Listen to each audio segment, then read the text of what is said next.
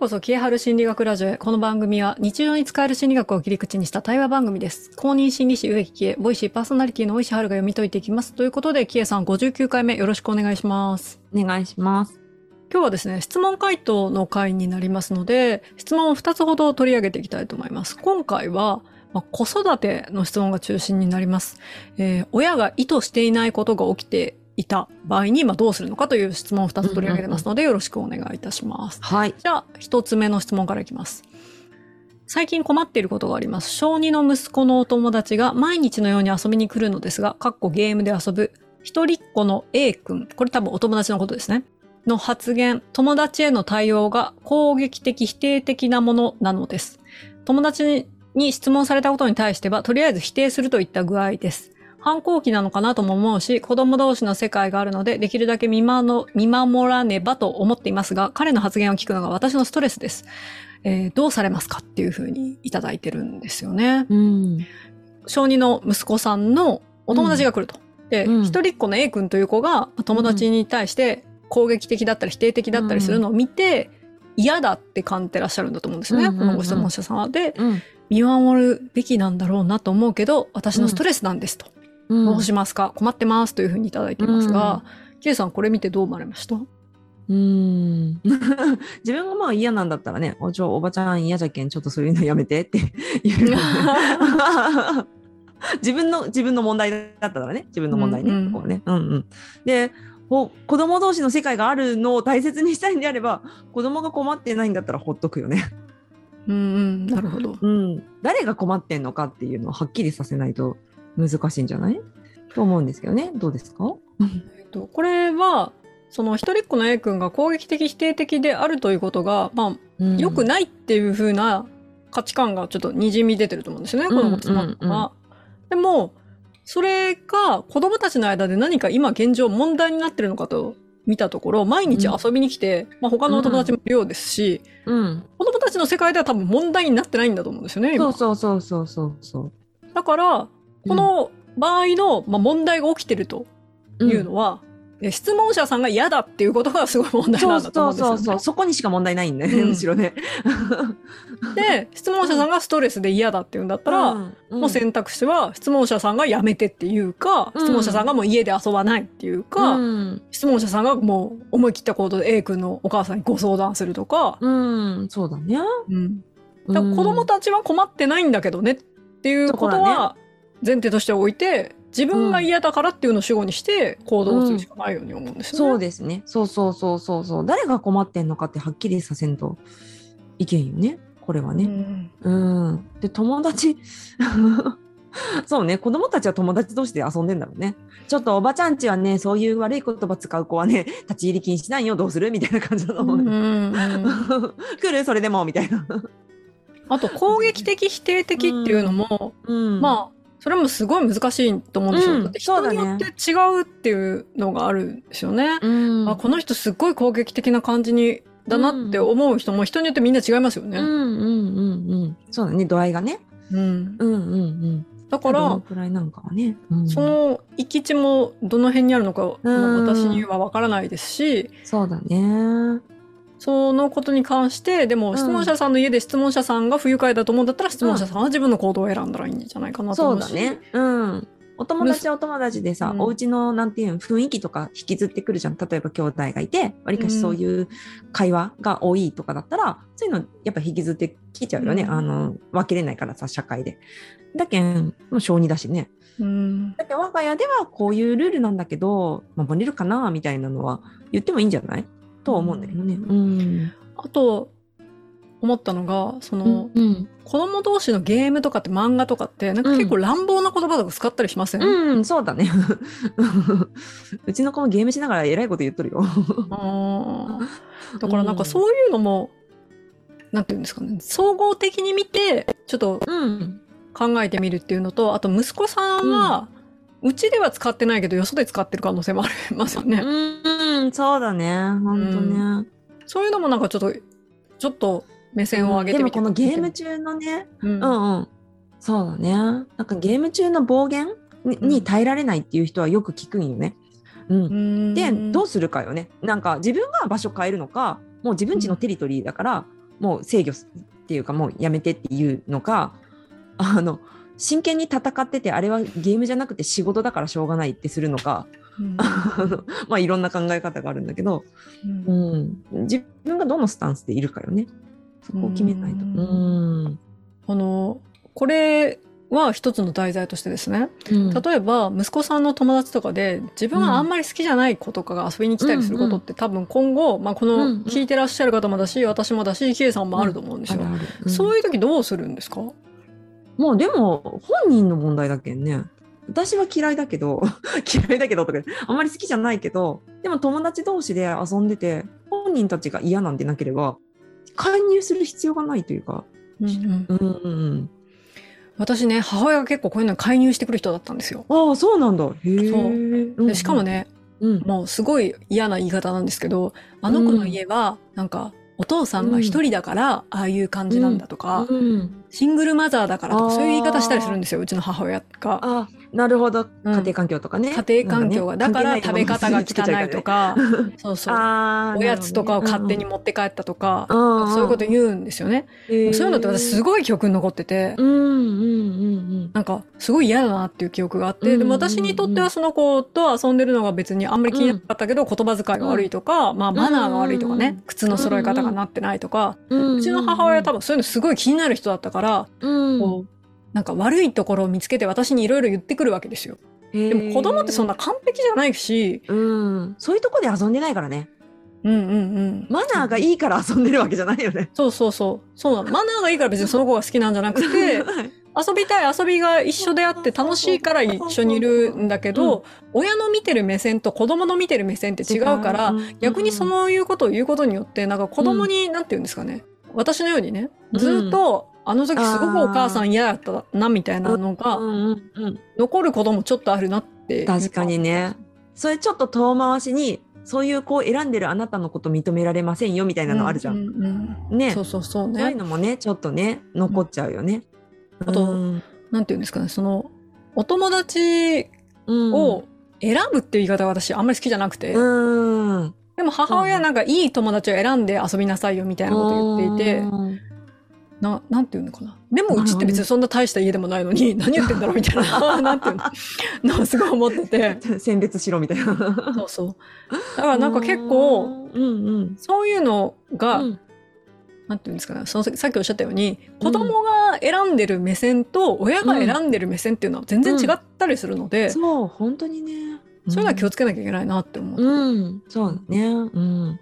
言葉遣いとかも、そういうのを、ああいうく言葉遣いをやめさせたいとかってよく言われるんだけど、うん友達同士で、要はその仲いいことを示すために言ったりとかもしなくちゃいけない時もあるじゃん。そ、の同じ文化を共有してるのよね僕たち敵じゃないよねっていうためにう同じような言葉遣いをしてることって私たちは大人でもあるんだけどそういうのやってるからあの別に止める必要なくないかなと思うね。そうですよ。だってうちの息子とかも、家では自分のこと下の名前で呼んでるくせに、みんなの前で俺、俺って言ってますよ。俺俺詐欺がと思いながら。そうね、うちの子もね、言ってるよ。私のことね、母ちゃんっていうくせにね、うん外では、あこちょ僕の母さんだって言ってる。母さんと思ってる。うちの次男ですら言いますよ。みんなの前、私家では母ちゃんって呼んでるくせにみんなの前で、うんあ僕のママが、みたいな。あ、ママなんだ。ママって思って。そうそう。ねだからそういう子供には子供の世界があるってことはちょっと、そう、理解し子ないといけない供にだって見え張らせてあげてよね。うんそういうところでね。うん。うんうん。っていうう、ん。全然回答になってない気もしますが、え本当にストレスで課題を感じているのは誰なのかっていうところの事実と解釈を分けてそうそうそうそう。行動されるのがいいんじゃないかなと思いますというのが、私たち二人の回答ということでいいですかね。はい。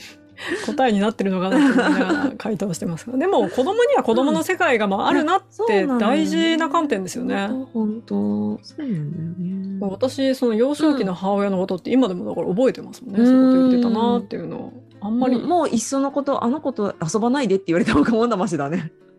なんかそうね。そうそう。うんなんか、そうは言わないけど、でもそういうニュアンスのことをつ伝えたいんでしょうね。うんだよね。そこね。うんはい。じゃあ、えーはい続いてのご質問です。今度もまたお子さんへのご質問なんですが、えーちょっと長いので、はしょってご紹介します。で、キエさんと私は子供の頃から、まあ本とか漫画ってうんうん好きなだけ買ってあげるっていううんうん方針なんですよね。はい。それを踏まえてどうぞ聞いてください。えー中学生の息子たちには本人たちが欲しがる漫画をよく買い与えています。ただ最近息子たちが読みたがる漫画がどんどん刺激的なものになっていっているので、親として悩ましく思っています。刺激的というのは性的な意味ではなく残虐な描写が多いということです。最近は少年ジャンプ等の漫画でもそのような描写が多くなったように思いますが、息子たちが読むのはワンランク上青年誌のようなものです。えー先日息子と本屋に行った時これが欲しいと手に取ったのは人体を損壊したり人を食料として養殖して食べるようなグロ系の漫画でした私自身そのような 胸くそ悪いって書いてるって初めて見たんですけど 胸くそ悪い漫画に 拒否感があって初めて息子にそれをやめておこうと本棚に戻すように促してしまいました。君には早いと思うよ。もう少し大人になってから大きくなってからにしようと。それだけ大人が見ても不愉快になる内容です。けど一方息子からなぜ俺の欲しいものは俺が決めたいのにという様子。気持ちもわかります。親が子供の選択に口を出すものではないということもえーお二人なら子供がこのような残虐な内容を見て欲しくない、えー漫画を欲しがった場合にどうしますか？というふうにいただいています。うん。ジャンプじゃなくて、何でしたっけ？や青年誌やヤングジャンプ？うんうんうん。とかに載ってるんですかね？かね。なんだろうね。ジャンプでグロいって言って一時期話題になってたのは鬼滅の刃ですよね。ああ、そうだね。今はチェーンソーマンとか？チェーンソーマンとかですうかね。ん。呪術廻戦も結構うん。首とか飛んでったりしますよね。うん、そうだね。うちは鬼滅の刃も呪術廻戦も家にありますけどね。進撃の巨人も読んでますね。うん。そうだね。どうなのかな？うーん人体を破壊したりとかそれを食料として食べる「まあ、進撃の巨人」とかそうですよね。うんような漫画を読みたいって思うのって、うんうんなんか私中学生とかだと普通にあると思うんですよね、好奇心として。そうだね。私もそう思う。うん。そういう。なんていうんですかね人間ってそういうものが見たいとかそういうものを知りたいって思うのありますよね。そう、死への欲求をこう満たしたいやつ、ユングで言ってたよね。うんうんうんうん。ユングさんもね言ってるように そういったうん親が好まないもの、うん特にあのうんもっと幼少期で言うと肛門期とかもね、はい もうそういったものを通り過ぎてって大人になっていくっていう過程があるので、うんそういうのはあるんじゃないかなと思うしそういうものがコンテンツとして大人にも受け入れられるから、うんマーケットで出回ってるんだと思うんですよね。そうだね。まずせ、あのー年齢制限があるものなのかどうかをチェックしますね。私はね。あ R 指定かどうかそうですね。うん。で、ちょっとそこでまあ内容を考えて、ちょっと性的な描写とはまたちょっと違うので、あれですけど、もし私自身がその買い与えたくないものだったら、こっちはスポンサーなので、お母さんはそれ買いません。どうしても欲しいんだったら自分のお金でどうぞって言います。んなるほど。スポンサーだから。お母さんそれ家に置きたくないから自分で買ってって。置きたくないというか、私が。自分が買いたくない。買いたくない。私の欲しいものではない。私が一緒に読みたいなと思えるものではない。いやまあなんか、なんか私がの好みじゃないから 嫌だっていう。それでもそのこのご質問にあるように、えでもうん何でも買ってあげるっていう方針だったのに、うんなんか方針がブレてないかっていうのはどう考ええますか、ブレていいんじゃないの？だってスポンー、サーだもん。うんお金出してるのはどっちだよって。そう誰がお金かえ稼いでますか？私です。じゃあ、あなたは自分のお小遣い持ってますよね。どうしても欲しいんだったらそっちでどうぞ。うえんいいんじゃないのかなと思うんだけどね。なるほどね。いつも合理的じゃないとダメなのかな？理路整然としてるというか。それ一貫性にこだわる人って結構多いですよね。うん、そう、うんえ、気分だってあると思ってんだよね、私。私気分じゃないから嫌だとか言ってるのね。あその親子間でってことですか？そう、親子間でね。うんうんうなのかな？はるさんだとどうします？へー私だったら、まあおうんお母さんが読みたい内容がちょっとチェックするうんうん。チェックして、お母さん読みたくないから買わいない、ごめん、うんみたいなのはあるかもしれないですけど、うん。中二でしょ、うん。私ね、中二でね、そうやってお母さんにこれ欲しいんだけどってグロい漫画持ってくるでしょ？うん、すごい幼い、幼いと思う。うん、可愛いですよね、そう。そう。で、お母さんとの密着度も結構高いと思うんだよね。うん、だけどそこはなんかこういうの見ても大丈夫だよねっていうその安心というか甘えというかねあると思うから、お母さんそういうの好みじゃないからちょっと買いたくないけんごめんって素直に言うのも別にありだと思うんだけどねここの関係で。ううんんあ母子密着がちゃんと、うんちゃんとできてるって言い方がいいんですか、うんあの関係形成ができてるからね。関係形成ができてるってことですね。うんそうですね。私、うん内容によるかな。だって私、うん進撃の巨人とか普通に夫が買って息子読んでますからね。うん小そう学校3年生とかだけど。そううちもヒストリエとか普通にあるからね。で、なんかこれ私、鬼滅の刃の時すっごい質問されたんですけど、アニメを子供が見てるとかだいうのに、うん。あのシーンをどう思われるんですかとか、漫漫画を、それを買わせるってどういう、なんか、心理なんですかみたいなことすごい聞かれたんですよ。いや子供の方が賢いから、そんなの現実で起こるわけないって分かってるし、うん、そうそう。それはエンターテインメントとしてね、ストーリーを楽しんでたりするし、うん。その残虐シーンにすっごいフォーカスがいってるうん、わけではない。うん、そうだね。ねストーリーがね、うん全然。うんうん。だから、なんか私はあんまり気にしてないというか、私自身が自分の、の幼少期からそういう漫画とか別に読んでても、うん、人殺しになってるとかそういうわけでもないですし。そうだね。サンプル1は全然 OK ね。そうそう、さ、そうそう。だっていうのと、うんうんあと、なんかそういうものを、うんなんか、なんていうんですかね、本当に、さっきおっしゃったように、何かまずいものだと捉えてたら、自分の小遣いで買うと思うんですよ。うん、そうだね。こっそりね。うん。うん。で、そういうのをなんかこう、普通に親に開示してる時点で私は別にうん。そんなに問題じゃない気もするけど、うんでもこの方が多分気にされてるのは、そういう残虐なシーンのあるものを親として積極的に買い与えていいのかってことも含めて、ご質問の内容なんだと思うんですよね。そうなん。はあ、なるほど。なるほどね。私そこまで読めてなかった。だからそこ、H- そういうところは、HSM なのね。前前回にで、前々回に出てきたやつですね。はい。社会的なセルフモニタリング機能が弱いのが、私だから。えっと、ロー、ローですね。はいは、はい。なので、この方は多分、分えっと、親としてそういったものをこう買い与えるってことに対してのうなんかそう道徳的な何かうん、規制をうん。設けた方がいいんだろうかみたいなことも気にされてるんじゃないかなと思うんですよ。ああ、そうか。その買う買わないとかじゃなくて、うんうんうんうんうんあのその内容の規制ね。うん。うん、親として内容はどこまで規制すべきかみたいなね、うんうん。自分で決めたらいいと思うよね。この漫画がねなんかこう具体性がないから、うん。まあそうそうそうそうそうだね。東京グルーとかなのかなと思ってわかんない。そうですね。うーん。まあまあ漫画に詳しい二人で受けるね。うん。私は結構夫がすごい漫画好きなんで、うん。例えばこれ買わなくていいよっていうのはうん。なんか買わないですね。あうん。ゴールデンカムイうちハマってたんですけど、ゴールデンカムイも結構、うん。微妙だよね。うん、ちょっあとなんかちょっと性的なのもだし、残虐、うん。残虐度もだけど、うん。なんかアニメを見てて、うん。でもどっちかというと、うちの趣旨は、そのゴールデンカムイで、あの、北海道とかアイヌ文化とあかー、そういう、うん。あの、ロシアの歴史の流れとかを含んだところの地形も含めて知るっていうのが、うんいいなと思っていたのでうんそれ読んでますね、うちはねうん。なるほどねうん。そうだねだからその、許容度は、うんさっきおっしゃったように、あの、ご夫婦で決めるしかないと思うんですよね。そうだね。うん。そうだね。なんか、うん。親としてじゃあどこまでって、まあでも社会、うん。社会的にでも R 指定ないんであればセーフじゃない？うんうん。と思うんですよね、うんまずは。おおっしゃってましたね。うん。社会的に OK なんなら OK なんじゃないか。うん。そこが気になるんであれば。うん。で、ただ自分の気持ちだけその社会的な、その、要請にどこまで応えるかっていうのと、自分の気持ちと合わせていいのかっていうのも悩んでるのかなと思うんだけど、うんそ、の気分じゃんそのね、うん買いたくないっていうのはね。でなんかつ利用していいのかどうかとかっていうのも悩んでるのかもしれないけどもうそっちは合わせる必要はないと思うんだよね個人の感じだから。ううん。だってこれで言ったらなんかこの芸術はいいのかこの芸術はダメなのかうん。この映画はいいのかこの映画はダメなのかって本本当家庭の方針でしかない気がしますよね。うん。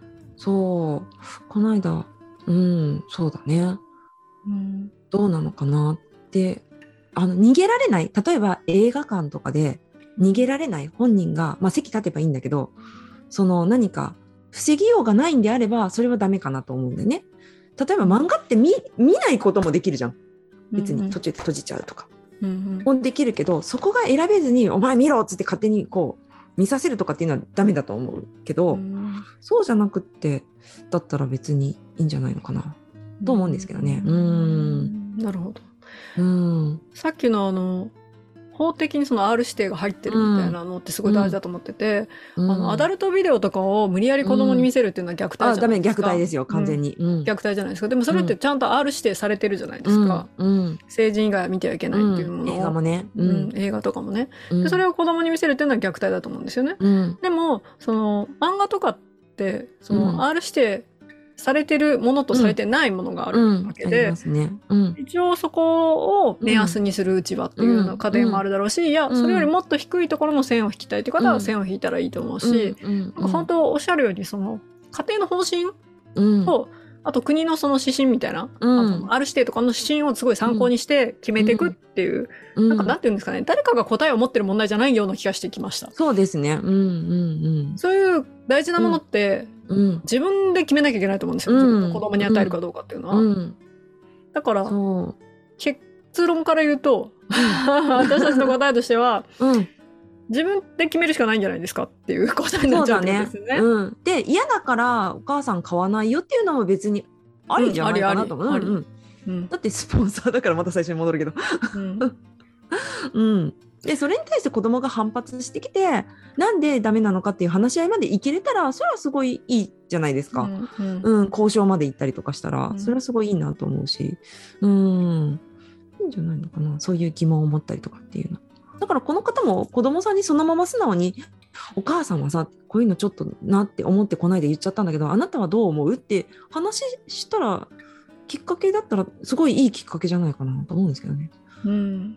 でうん。でうちではこういう、あの買い今漫画とか本買いたい放題にしてるけど、君たちが大人になっていくにつれてやっぱりこういう残虐なものとかも増えてって、うちのルールとしては何でも買いたい放題だけど、ここだけは線を引くよっていうのを、うん。君と今話したからこういうふうにしようねっていう。うん。で毎回、え、これどっちっていうのは二人で話そうよとか、うん。家族で話そうよっていうのが、まあ、理想的で健全的でもありますよね。うん、そうですね。うんうんうんうん。なるほど。じゃあ、ということで、このような漫画を子供が欲しがったらどうしますか、まあ、見て欲しくない漫画を欲しがったらどうしますか、うんということで、えーうんこれはいい機会だと思って、そうだね。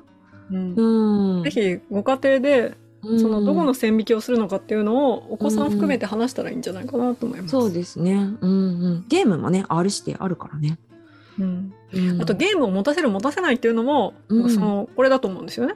うん。一応別に子供向けに売ってるものだけど、うん。絶対それは悪っていうか、まあ、いい影響がないから持たせたくないっていう方針の家もあるわけじゃないですか。別にそれは悪いとかは全然思わなくて、うん。その人たちがどういう判断で家庭のルールをそうしたのかっていうのを子供たちと納得して決めるしかないと思うので、そうですね。うん。答えが出ないので自分なりにいろいろ考えてうん。家族の方針を決めるのがいいんじゃないかなと思います。そうですね。そうやってね、お母さんこれ欲しいって言って、無邪気に言ってくれる子供さんだから、話し合えるんじゃないのかな。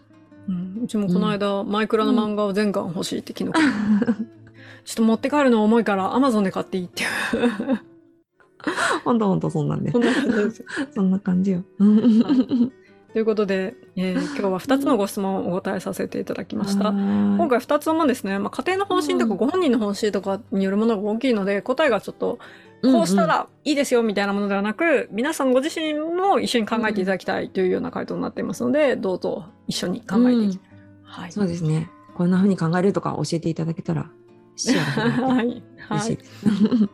では、えー今日もさんありがとうございました。今日。は、えっ、と、2つのご質問にお答えしました。質問に答えてほしいよという方はですね、えっ、と、 Voicy の学びの引き出し春ラジオの中に、あの、質問箱のリンクが貼ってありますので、そちらの方にどうぞ送ってみてください。